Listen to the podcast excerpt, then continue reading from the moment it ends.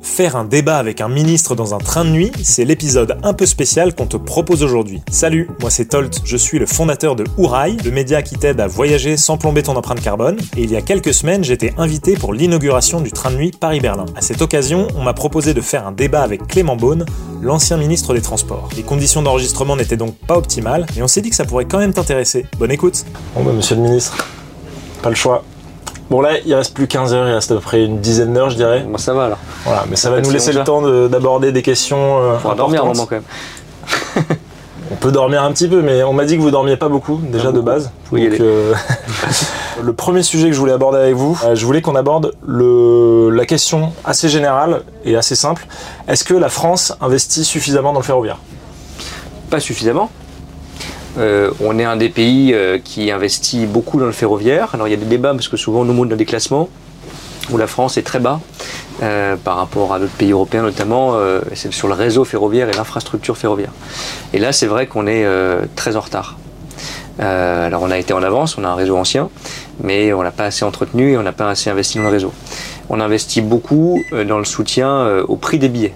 Ça paraît paradoxal parce qu'on a souvent ces débats-là. Les billets d'avion, sont, les billets de train sont trop chers.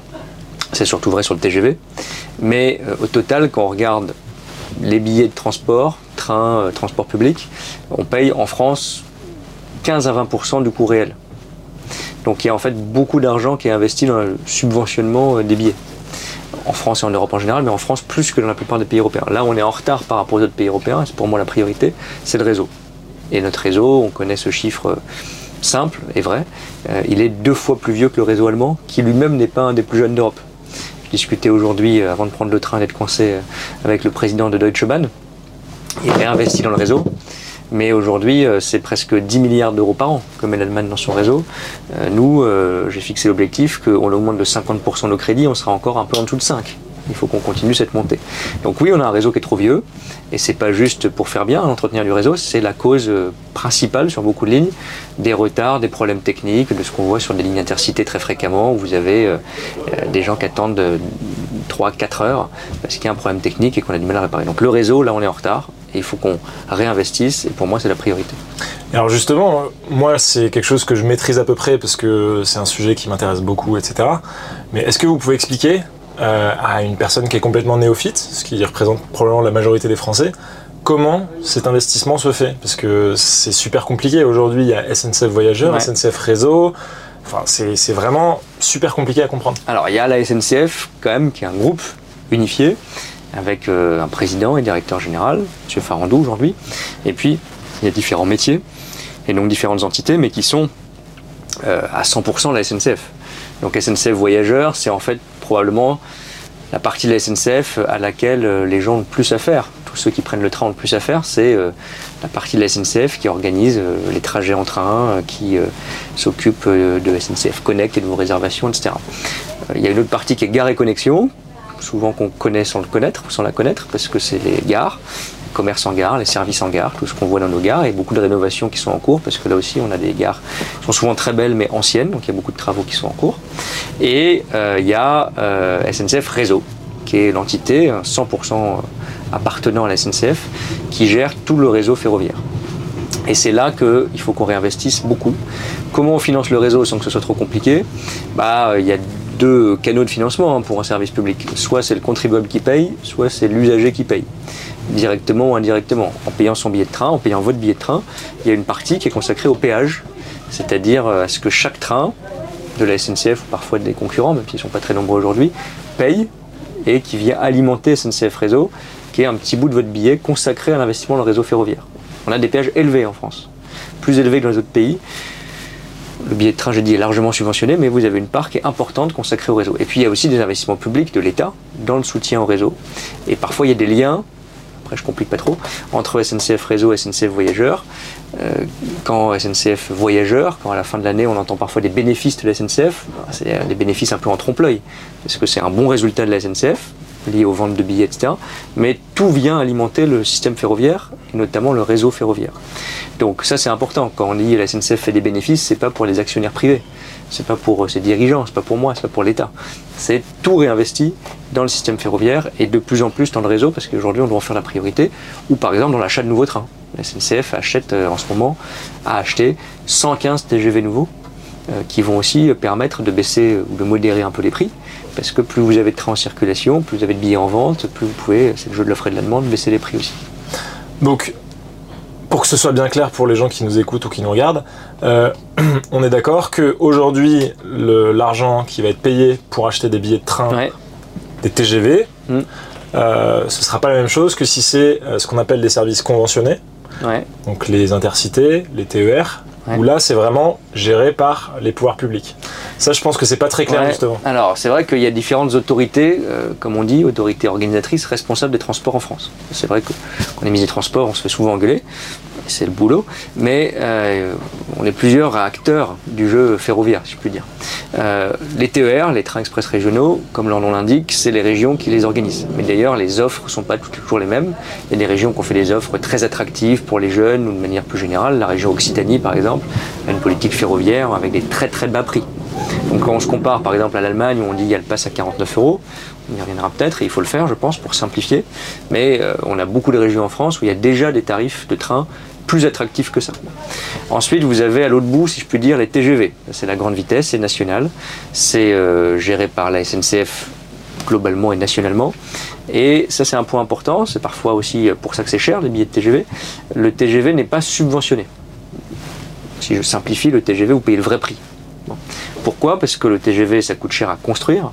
Ce sont des lignes euh, très coûteuse, hein, c'est à peu près 30 millions d'euros le kilomètre d'infrastructure pour une ligne à grande vitesse. Vous avez là un ordre d'idée pour euh, fabriquer un TGV Un TGV, euh, c'est autour, euh, c'est un peu plus de 100 millions pièces, donc c'est considérable.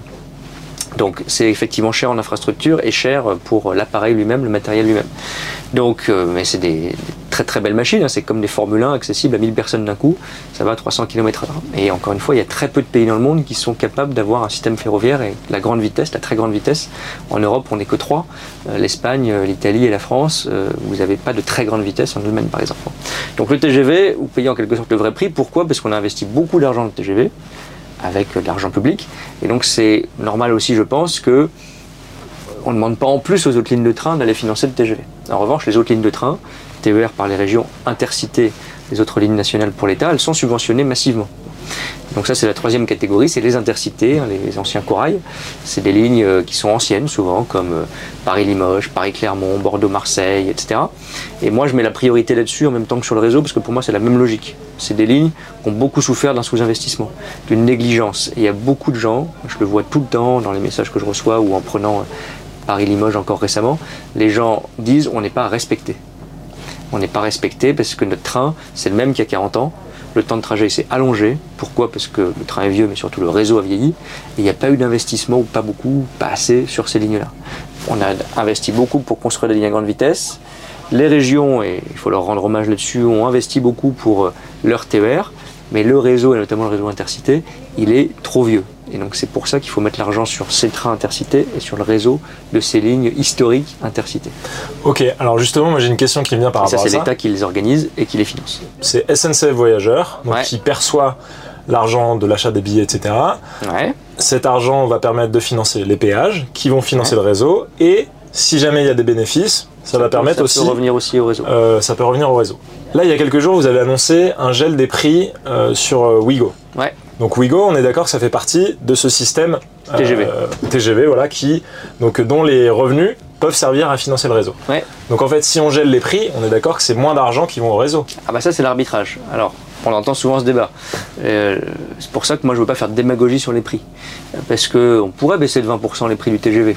Bon, il suffit de le décider euh, moi je peux demander à la SNCF euh, de fixer une grille de tarifs euh, qui soit 20% moins cher, 30% moins cher, etc. Bon, encore une fois, c'est pas des actionnaires privés qui vont perdre de l'argent, il n'y en a pas. C'est moins d'argent, moins de résultats pour la SNCF et donc moins de réinvestissement dans l'achat de nouveaux trains et dans le réseau. Je dis les deux parce que l'achat de nouveaux trains, pour moi, c'est un peu moins important, je dis je dois prioriser que l'investissement dans le réseau, qui est vraiment la grande priorité. Mais c'est important aussi parce que ce qui fait que souvent, quand vous connectez sur les applications euh, SNCF Connect par exemple, vous avez plus de trains, vous avez des trains très chers, parce qu'il n'y a pas assez de place par rapport à la demande. Et donc en achetant de nouveaux trains, on va aussi faire en sorte qu'il y ait une pression à la baisse et plus à la hausse sur les prix. Et puis, euh, c'est un autre débat, mais qui est important aussi. Moi, je l'assume sur les lignes à grande vitesse, pas sur tout. Et dans le cadre de règles de service public, qui est de la concurrence. Sur Paris-Lyon, on a vu que ça avait bénéficié à tout le monde. Ça a fait baisser les prix de 10%, ça fait augmenter le nombre de personnes qui prenaient le train sur cette ligne de 15%. Donc c'est aussi une des solutions pour mettre plus de trains en circulation. Donc oui, ça fonctionne effectivement comme ça, mais moi je veux pas qu'on fasse de la démagogie sur les prix ou qu'on baisse massivement les prix parce que c'est moins d'investissement pour le réseau ferroviaire, pour la chaîne au train, ou alors ça veut dire que le contribuable, par ailleurs, crée un impôt pour le train ou augmenter les impôts en général au bénéfice du train, finance plus. Mais quand je vous dis qu'on injecte déjà chaque année à peu près 20 milliards d'euros dans le système ferroviaire par des subventions publiques, que 80% du prix du billet est subventionné, il y a déjà un effort important. Donc je pense qu'il faut faire des efforts ciblés. C'est pour ça que j'ai annoncé pour 2024 que Intercité, on gèlerait les tarifs, et que Wigo, on gèlerait les tarifs, parce que le Wigo, c'est plutôt famille modeste, jeune, c'est de la grande vitesse pas trop chère. Et l'intercité, c'est ce que je disais, des gens qui n'ont pas été respectés, qui ont été négligés, des usagers qu'il faut euh, considérer aussi. Et le gel tarifaire, je ne dis pas que ça résout tout. Mais quand il y a des galères et des problèmes techniques, ça me paraît normal qu'on leur dise bon, bah écoutez, euh, chez vous, il n'y aura pas d'augmentation. Si on doit continuer à financer le réseau, ça veut dire que qui va augmenter les tarifs Ça va être surtout euh, Inouï. Alors, oui, mais dans certaines limites, parce qu'évidemment, moi j'ai demandé à la SNCF que ça ne soit pas au-dessus de l'inflation. Donc oui, j'assume que Inouï c'est un peu différent. Quand vous regardez qui prend le TGV Inouï, c'est plutôt clientèle euh, business hein, pour des voyages d'affaires, tant mieux. Donc il y a un peu plus de moyens, souvent des entreprises qui payent. Et puis, euh, c'est plutôt des gens aisés quand vous regardez la sociologie. Alors évidemment, il ne faut pas réserver le TGV aux gens aisés, mais c'est une petite contribution aussi au système ferroviaire. Donc il ne faut pas que ça augmente de manière délirante. L'inflation ferroviaire, c'est-à-dire les charges que paye la SNCF, c'est beaucoup plus que l'inflation parce qu'il y a une consommation d'énergie qui est chère, etc. Donc si on limite au niveau de l'inflation, déjà on demande à la SNCF de faire des efforts. Si on allait au-delà, ben, on priverait la SNCF de ressources pour investir. Et ça, dans la période actuelle, peut-être dans 10 ans ce sera différent, dans la période actuelle, on a besoin d'investir plus. On est d'accord là-dessus. Ça, il n'y a pas de. Ça, pour le coup, on sera complètement d'accord.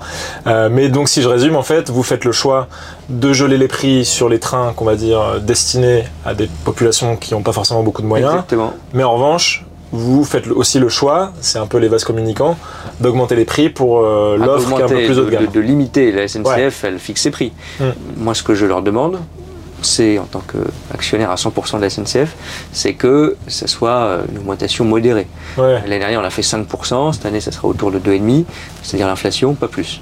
Mais je vous, je vous, dis ça parce que euh, ce que j'ai lu par ailleurs, c'est que l'ART, donc l'autorité de régulation des transports, avait autorisé SNCF Réseau à augmenter ses tarifs de péage euh, de l'ordre de 7% pour 2024. Alors, Donc en fait, cette hausse des péages, il va, faire, il va bien falloir la répercuter quelque part. Exactement. Je pense qu'il ne faut pas la répercuter en entier, parce que sinon c'est l'usager qui paye. Donc euh, il faut aussi un effort de la puissance publique, même du contribuable, pour le réseau. Ce n'est pas l'usager qui doit tout payer. alors ça va se présenter comment cette, euh, bah, Sous quelle forme de financement Ce qu'on va faire, c'est qu'on va garantir avec un contrat, qu'on appelle un contrat de performance, que dans la durée, euh, on est à 3 milliards par an aujourd'hui, on va passer à 4 milliards et demi, on va augmenter les montants annuels investis dans le réseau. Et puis ensuite, on aura chaque année une répartition de cet effort entre la SNCF, y compris par ses prix, et l'État. En 2024, la SNCF va faire un effort de 300 millions d'euros supplémentaires parce qu'elle a eu de bons résultats en 2023. Donc c'est normal aussi qu'on dise aux gens vous avez payé des billets, parfois vous avez le sentiment de payer cher vos billets, parfois c'est vrai. Et ça sert à quelque chose, ça sert à investir dans le réseau, c'est bon pour le pays, c'est bon pour l'avenir, c'est bon pour les trains demain. Donc ça, moi j'ai pas de problème à dire en 2024, la SNCF, elle a fait de bons résultats, elle va financer cet effort, une partie de cet effort pour, la régénération et pour le réseau. Et puis ensuite on verra chaque année, l'important c'est qu'on garantisse à SNCF Réseau qui gère le réseau qu'ils ont un montant donné chaque année. Après, on discute entre la SNCF et l'État, c'est un peu la même personne à la fin, euh, qui va payer quoi? Et donc, en gros, la répartition entre l'usager et le contribuable. C'est ça le débat. Mais ça, c'est un débat qui est dans tous les pays. Le péage, il y a un autre débat qui est un peu lié, c'est qu'il euh, n'y a pas de magie, mais il y a des pays comme l'Italie, qu'on dit à un moment on baisse le péage, mm. Et à la fin on perdra peut-être pas d'argent, peut-être même on en gagnera plus, parce qu'il y aura plus de trains en circulation. Alors ça, c'en est où? Bah ça, alors, on va avoir dans, avant Noël là, un rapport, moi j'ai demandé un rapport pour qu'on fasse la transparence sur ce sujet. Est-ce qu'il y a un remède euh, un peu magique entre guillemets, dans lequel on pourrait baisser les péages et quand même collecter plus d'argent pour le réseau? C'est pas sûr. L'Italie, pourquoi ça a marché? Parce que c'est un moment où ils ont ouvert leur marché, hein, un moment où il y a de la concurrence, et donc il y a eu deux opérateurs, donc il y a beaucoup plus de trains en circulation, c'est pour ça qu'ils ont baissé les péages, mais qu'au total, comme il y avait plus de, plus de billets de train vendus, en gros, bah, ils ont gagné plus d'argent. Donc sur une ligne comme Paris-Lyon, encore une fois, moi j'assume, la concurrence c'est bien parce que ça fait plus de trains en circulation, plus de sièges disponibles, des prix qui baissent et au total un gâteau plus gros en termes de nombre de voyageurs et donc de ressources pour le réseau ferroviaire. Mm. Donc ça, c'est gagnant-gagnant. On ne peut pas le faire sur toutes les sauf lignes. que là, sur l'entrée, alors je rentre dans petite détails techniques, mais sur l'entrée, ouais, les, les- Oui, mais ça, c'est normal. Ouais. C'est d'ailleurs le régulateur qui nous l'impose, mais Mm. il a raison, pour dire, bah, imaginez demain, vous créez une compagnie ferroviaire, vous vous endettez, euh, vous avec des associés, des copains, pour acheter des trains, c'est quand même pas donné. Euh, vous vous lancez, c'est pas sûr que vous trouverez une clientèle tout de suite. La SNCF, tout le monde la connaît, c'est très bien, c'est un très bon service, mais il faut un peu donner un coup de pouce. Pour Ouais. ans. hein. Mais du coup, c'est un manque à gagner quand même pour, les, pour le réseau. Bah non, parce que c'est une compagnie qui n'existait pas. Hmm. Donc en fait, ça Oui, mais prend- si, si ça fait, si par exemple, pas de trafic à la SNCF. oui, oui. mais si, si le, enfin, si la vente de billets baisse un petit peu du côté SNCF et que Ouais, la- c'est pas ce qu'on a vu. Ouais. C'est pas ce qu'on a vu parce que la bonne nouvelle, faut le dire, c'est qu'on a de la place pour faire circuler plus de trains. On a ce qu'on Mm. appelle des sillons. Ça dépend des lignes, mais globalement, les lignes ferroviaires en France, elles pourraient faire circuler plus de trains. Donc soit la, enfin les deux, la, la SNCF va acheter plus de trains, donc il y aura plus de trains de la SNCF en circulation, et il y aura pas sur toutes les lignes, parce que la concurrence ça marche sur des lignes euh, où il y a beaucoup de clientèle, mais il y aura un opérateur espagnol qui va arriver sans doute, un opérateur italien qui est déjà là, et tant mieux. C'est encore une fois gagnant-gagnant parce que la SNCF n'a pas perdu de clients avec l'ouverture à la concurrence sur le Paris. Bon, j'espère qu'on on n'a pas perdu les gens avec ces, ces, ces détails qui sont très techniques, Ouais, c'est important. Euh, mais c'est super important à Ah, comprendre. c'est important que, de rappeler quand même ouais. que notre système ferroviaire, on paye euh, une petite partie du prix du train. Ça paraît cher, mais le Mm. train c'est une infrastructure très lourde, très chère, et souvent c'est ce qu'on voit sur le réseau. C'est pour ça que moi je veux plus qu'on fasse cette erreur. Quand vous avez, hein, c'est comme une maison, hein, quand vous avez sous-investi pendant 20, 30, 40 ans parfois, bah, à la fin vous repayez plus cher pour tout refaire. Mm. Et c'est ça qu'on est en train de faire aujourd'hui, c'est qu'on rattrape un sous-investissement de décennies. Et donc dans une période, pas que la France, hein, mais la France, l'Allemagne, j'en discutais encore aujourd'hui, on est en train de rattraper un retard d'investissement énorme. Mais là, en France, on est quand même, même si on essaie de rattraper, euh, aujourd'hui, on est encore complètement à la bourre. Euh, Je voyais que là, dans les classements, euh, justement, dont vous parliez tout On à l'heure, bas, je pense on que est la à fin du 46 euros par, par habitant. sur le réseau. Sur le réseau, Je ouais. pense que sur le classement, c'est sur le réseau. Sur l'infrastructure ferroviaire, on est en retard, ça c'est clair, Ouais. moi j'ai aucun problème à le dire. On est plutôt attractif en termes de prix. On a plutôt une bonne offre ferroviaire, notamment de la grande vitesse. Le Wigo, c'était une belle innovation qu'a fait la SNCF euh, il y a quelques années pour avoir de la grande vitesse. Bon, un peu low cost en termes de service, mais beaucoup moins cher. Donc c'est un arbitrage aussi. Ça permet à des gens qui avaient pas la possibilité de voyager euh, vite en famille à des prix abordables de le faire. Donc il y a eu des innovations euh, très bonnes en France. Il ne faut pas non plus qu'on se flagelle, mais on a un réseau dans lequel on n'a pas assez investi. On a un réseau qui est trop vieux. En fait, on a beaucoup investi sur le TGV, sur la Mm. construction des lignes TGV. Ça a pris beaucoup d'argent Mm. et c'était utile, mais ça a en quelque sorte détourné ses ressources, cet argent, des lignes euh, intercités, des lignes de quotidien. Alors justement, euh, j'ai l'impression que c'est une solution qui n'a pas du tout été envisagée. Enfin, ça a été peut-être évoqué très rapidement, mais a priori, c'est pas du tout dans les cartons, euh, dans les projets. Euh, cette fameuse taxe sur le kérosène, Ouais. on avait déjà parlé euh, la dernière fois qu'on s'est vu.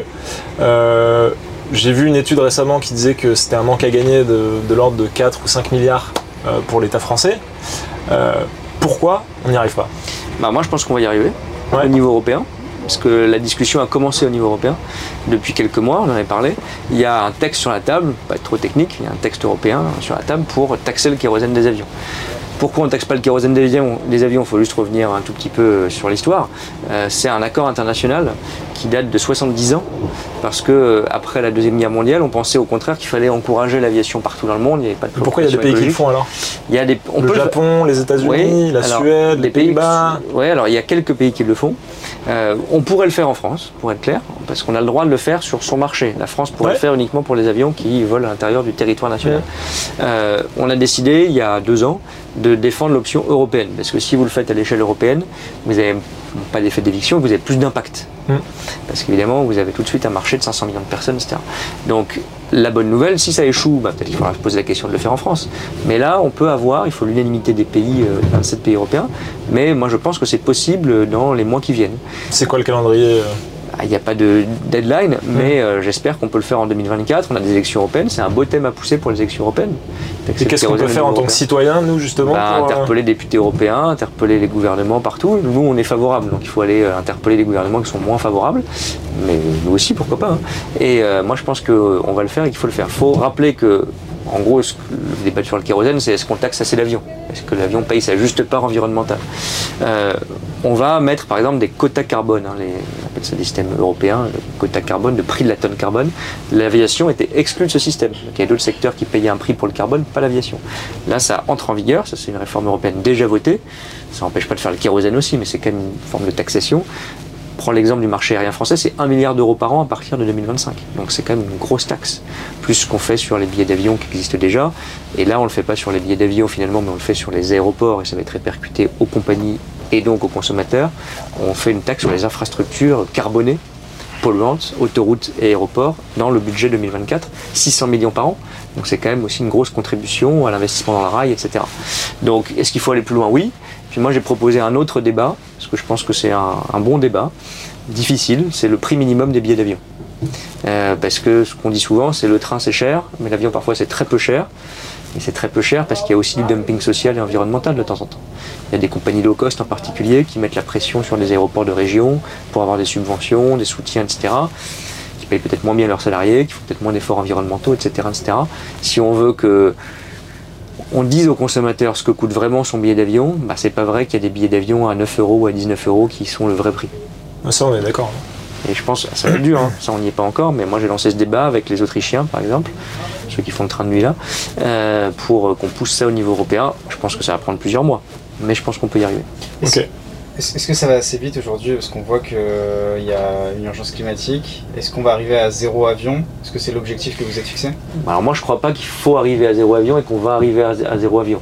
Euh, parce que d'abord, regardons les chiffres, hein, spontanément le trafic aérien remonte. Alors il ne faut pas forcément s'en accommoder, mais c'est une réalité. Euh, les gens ils prennent l'avion même s'il y a plus de conscience écologique qu'avant. je pense qu'il faut mélanger les deux. Moi, je suis pas pour euh, ce qu'on appelle le techno-solutionnisme, c'est-à-dire euh, dire tout va être réglé par le progrès technique. Je ne crois pas que ça suffira. C'est particulièrement vrai pour l'aviation. Il faut changer des comportements, il faut plus de sobriété, etc. Alors après, on peut voir les leviers, etc. Taxer aussi, c'est partie des leviers de modération. Mais je crois que c'est pas de la science-fiction, du greenwashing, de se dire que l'avion va être plus propre Zéro carbone, c'est l'objectif, c'est pas à court terme en tout cas. Zéro carbone, vous y, enfin, vous y croyez ou bah, Aujourd'hui, on n'a pas l'équipement technologique pour se faire un avion zéro carbone, ça c'est clair. Mais ça n'existera jamais. Ben, Il n'y a rien qui est à zéro. Bah, neutralité carbone euh, nette, enfin neutralité carbone, zéro carbone net, si c'est pas inenvisageable, c'est l'objectif qu'on s'est fixé au niveau européen, donc il va falloir l'atteindre. Mais alors ça marche comment? C'est on, bah, des arbres, c'est non, pas du tout, mais on peut imaginer que, alors c'est pas vrai pour un gros porteur aujourd'hui, mais c'est tout à fait crédible d'avoir dans les années 2030 des petits avions. Il y a déjà des avions de pilotage, des biplaces, etc. électriques. D'accord, mais l'électricité, elle est produite. Euh, d'accord, mais ça veut dire, ça, ça dépend du scope que vous prenez, mais ça hmm. veut dire que, euh, de toute façon, euh, c'est comme la voiture électrique. La voiture électrique, son électricité est produite quelque part, elle n'est pas toujours propre, ça c'est vrai. Elle est plus propre en France que dans certains autres pays. Mais c'est pour ça que moi je trouve que l'appellation zéro carbone, en fait, elle est. Alors ça, c'est un débat pas que pour l'aviation. C'est est-ce qu'on sera zéro carbone tout court Il n'y a rien de zéro carbone, on est d'accord. Probablement pas, mais en tout cas, on a pris cet objectif, c'est le vocabulaire aussi accord de Paris et des, de l'Union européenne neutralité carbone et ça s'applique aussi à l'aviation. Mm. Donc aujourd'hui, par exemple, est-ce que l'avion hydrogène c'est une solution? Certains euh, euh, industriels disent que oui, d'autres disent qu'ils y croient pas. moi je sais pas dire, mais en tout cas il faut investir dedans et puis ça sera peut-être une des solutions. Il y a un truc qui est certain, c'est que tous les constructeurs aéronautiques aujourd'hui s'accordent pour dire qu'il n'y aura pas d'avion alors zéro carbone, bas carbone, vous l'appelez comme vous voulez, avant 2035. Ah Donc ça veut dire que le temps de renouveler la flotte, etc., on ne peut pas envisager une baisse du secteur avant 2045-2050. parce que vous avez d'autres leviers quand même. Le principal levier de décarbonation de l'aviation, c'est les carburants durables. Oui, mais encore faut-il qu'on arrive à stabiliser le trafic. Ah bah, faut qu'on arrive à stabiliser le trafic et qu'on arrive que faut qu'on arrive à faire en sorte que dans le trafic existant ou même s'il est euh, limité, on passe du carburant pas propre au carburant durable. Euh, il y a des règles européennes maintenant et des pourcentages de carburant durable qui vont augmenter. On a investi, c'est ce qu'on a annoncé au Salon du Bourget, dans des sites de production de carburant durable en France, pour éviter de l'importer du reste du monde aussi.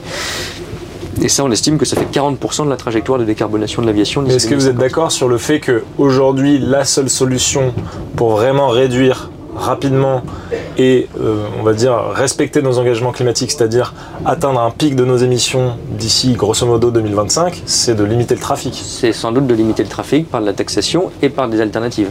C'est-à-dire que hmm. moi, je ne crois pas qu'on va dire aux gens, euh, vous avez le droit à 5 vols dans votre vie ou 5 vols dans les 10 ans qui viennent. C'est Jean Covici qui a dit, je crois, 4 vols dans une vie. Alors d'ailleurs, il ne dit pas, il faut un permis avec 4 vols dans une vie. Il dit, c'est un fait. C'est autour de ça qu'il faudra. Ça s'appelle l'OL, la physique-chimie. Voilà, il dit, euh, les- les limites scientifiques font que euh, il faudra limiter en moyenne à 4 vols dans une vie. D'ailleurs, la majorité des gens, ils prennent jamais l'avion dans leur vie, en fait. hein. Bien sûr. Même en France encore aujourd'hui.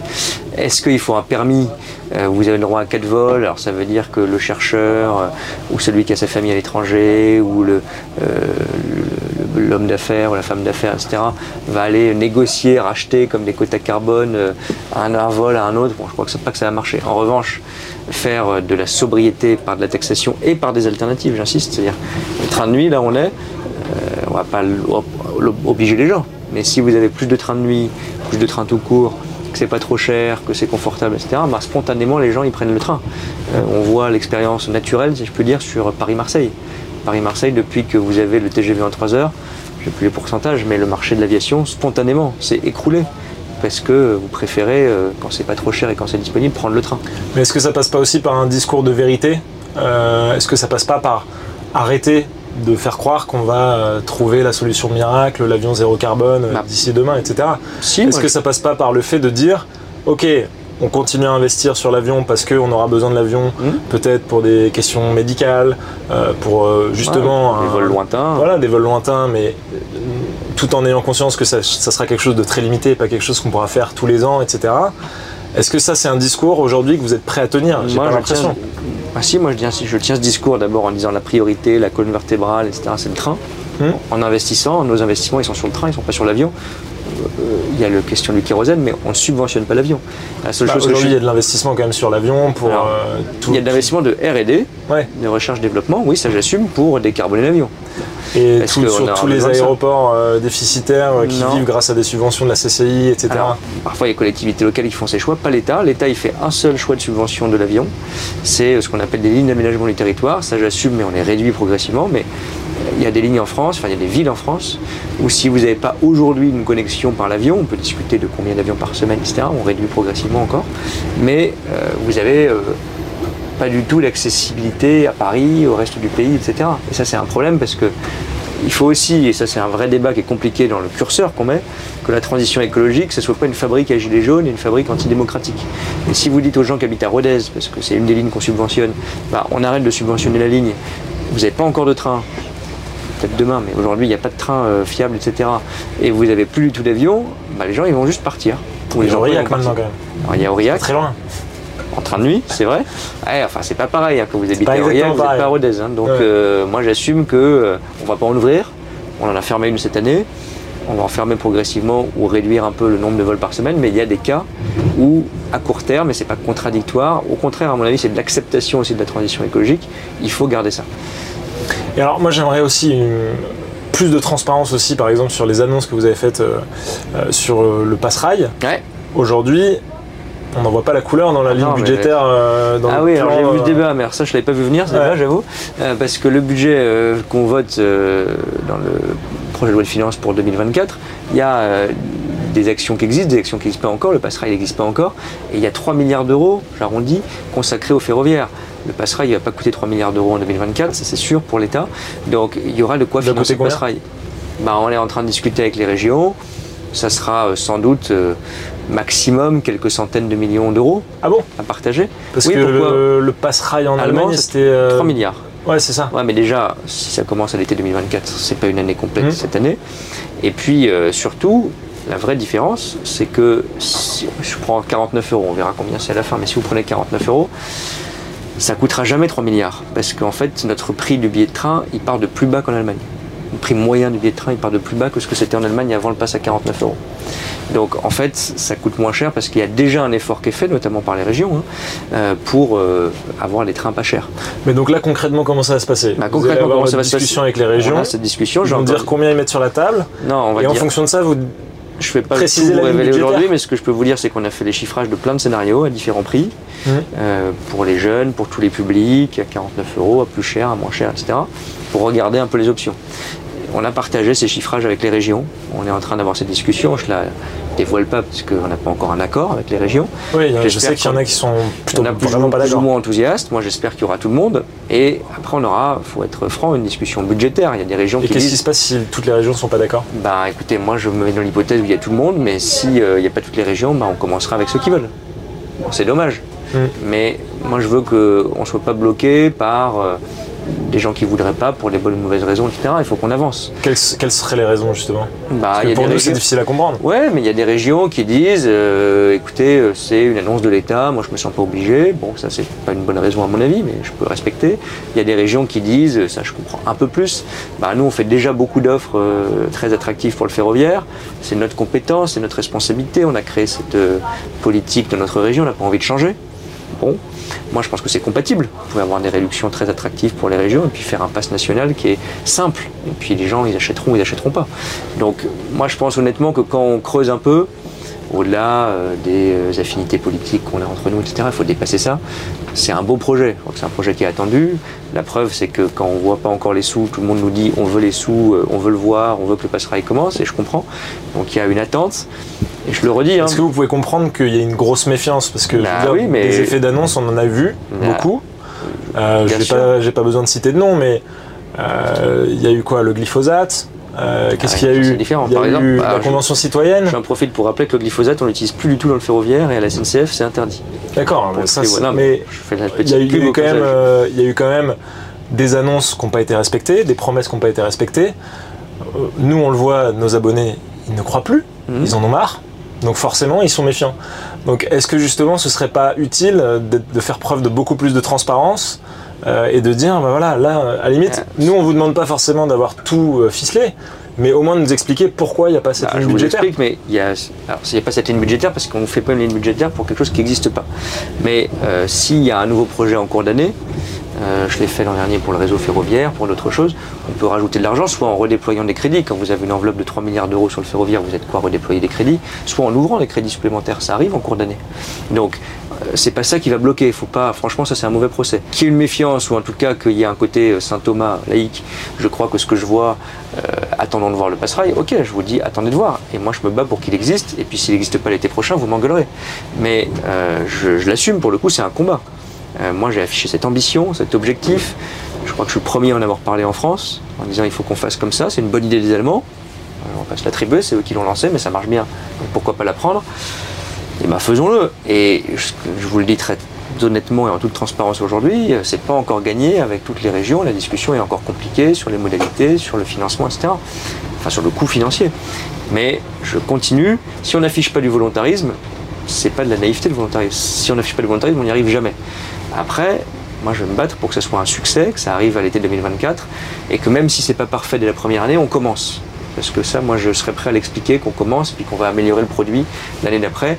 Mais il faut qu'on lance. Ça, j'ai vraiment, je me bats pour ça. Et vous comprenez que ces effets d'annonce, euh, ça peut euh, nuire à la confiance que les Français peuvent avoir en politique, euh, vu que ça prend du temps. Je suis d'accord, mais c'est pour ça que je vais prendre cet exemple. Moi, je suis allé à Limoges l'autre jour et il y avait, c'était pendant la réforme des retraites. Je vous dis tout pour le contexte, c'était en février, et il y avait une manifestation devant la préfecture où je faisais un point sur la ligne Paris-Limoges. Et les gens, ils, en- ils- ils râlaient. Agressif, mais ils râlaient vraiment. Parce qu'ils disaient euh, Attendez, vous nous annoncez un plan d'investissement sur la ligne Paris-Limoges, mais on en a déjà eu plein. Je leur ai dit Moi, je suis pas forcément mieux que les autres, mais vous jugerez sur pièce. On est en train de faire des travaux. On est en train de racheter les trains sur le Paris-Limoges. Je vais emmener les élus et des associations d'usagers voir le train parce qu'il est en test aujourd'hui en République tchèque. Il existe. Il n'est pas encore en circulation sur Paris-Limoges, mais il existe. Donc il faut effectivement qu'on donne confiance par des preuves. Mais ce qu'on appelle effet d'annonce, c'est un engagement politique qui est pris à un moment. Après, il faut qu'il soit tenu. Mais vous- ça commence toujours comme ça. Toutes les belles annonces, le TGV, un jour, il y a quelqu'un qui a annoncé on va faire le TGV. Et si cette personne n'avait pas annoncé on va faire le TGV, on n'aurait jamais mis tout le monde en mouvement. Donc la politique, c'est aussi de créer une impulsion. c'est pas, il faut que l'impulsion se traduise par des faits, des réalités. C'est un, un peu la Mais clé. Mais euh, il y a des choses qui sont faites déjà depuis un an. Moi, j'ai dit qu'on ferait plus pour le vélo. On a mis en place un plan de 2 milliards d'euros. On soutient les territoires ruraux. Euh, je suis allé dans une ville comme Niort, par exemple, ville moyenne. Aujourd'hui, ils s'engagent pour le vélo. On les soutient, etc. Donc, ça, c'est des choses concrètes. Euh, le plan covoiturage, j'avais pris l'engagement dès que je suis arrivé qu'on ferait un plan pour le covoiturage. Ça a bien marché, même s'il faut aller plus loin. On a triplé le nombre de trajets en covoiturage cette année avec financière. Donc, je dis pas qu'on est au bout du chemin. On est qu'au début du chemin. Mais le train de nuit, c'est un bon exemple. On avait promis. euh, c'était Jean Castex, c'était pas moi, mais j'ai repris la balle au bon, euh, notamment sur le Paris-Berlin. Moi, ça fait 4 ans que je défends la réouverture du Paris-Berlin. Euh, il y a 4 ans, quand ça a été annoncé, c'était un effet d'annonce en quelque sorte, puisqu'il n'y avait pas encore le train. Mais on s'est battu. Ah oui, c'est- est-ce que si vous voulez me faire dire que c'est un combat, et que dans les transports, il faut toujours mener le combat à plusieurs, parce qu'il y a l'État, il y a les régions, il y a la SNCF, oui. C'est compliqué, mais si vous commencez pas par l'impulsion politique, vous n'y arrivez jamais. On peut avoir du mal à comprendre parce que parfois on a l'impression qu'il y a de l'argent qui se débloque super facilement. Euh, c'est presque par magie. Je prends l'exemple de la remise à la pompe euh, qui représentait un investissement de 7 milliards pour l'État.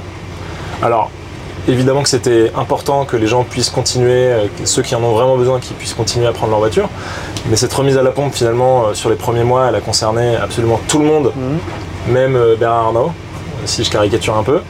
Euh, et en fait, on se dit, 7 milliards comme ça, ça peut se trouver facilement, apparemment. Et là, on parle de mesures quand même qui sont plutôt moins chères. Et on a l'impression que c'est beaucoup plus compliqué à avoir.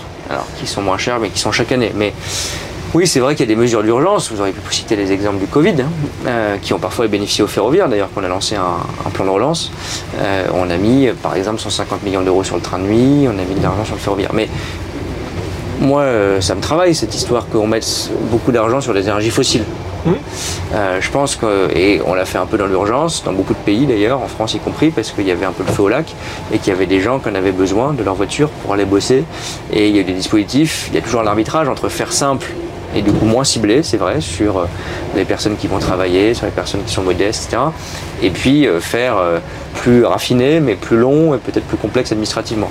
Dans les premières semaines, la France, comme beaucoup de pays européens, ont fait arrosage massif. Est-ce qu'il fallait le faire? Je crois qu'on n'avait pas le choix. Pas par euh, lâcheté politique et autres, mais parce que si les gens ont l'impression que tout s'arrête pour eux, la transition écologique, vous la mettez en carafe. C'est ce qu'on a fait avec malheureusement euh, la taxe carbone et les gilets jaunes. Bon. Il y a eu un blocage, on peut le déplorer. Il y a eu un blocage qui était à un moment euh, insurmontable. Ça arrive parfois. Et à court terme, en tout cas, c'était pas possible de faire comme ça. Mais est-ce que c'était pas surtout lié au fait que la mesure était mal dirigée? Peut-être, mais en tout cas, peut-être qu'il y avait des erreurs. Pas- il y avait des erreurs puisqu'il y a eu une- au moins une colère très grande. Donc c'est que tout n'a pas été bien fait, c'est clair. Euh, Pas bien compris, pas bien accepté, pas tout ce que vous voulez à la fois.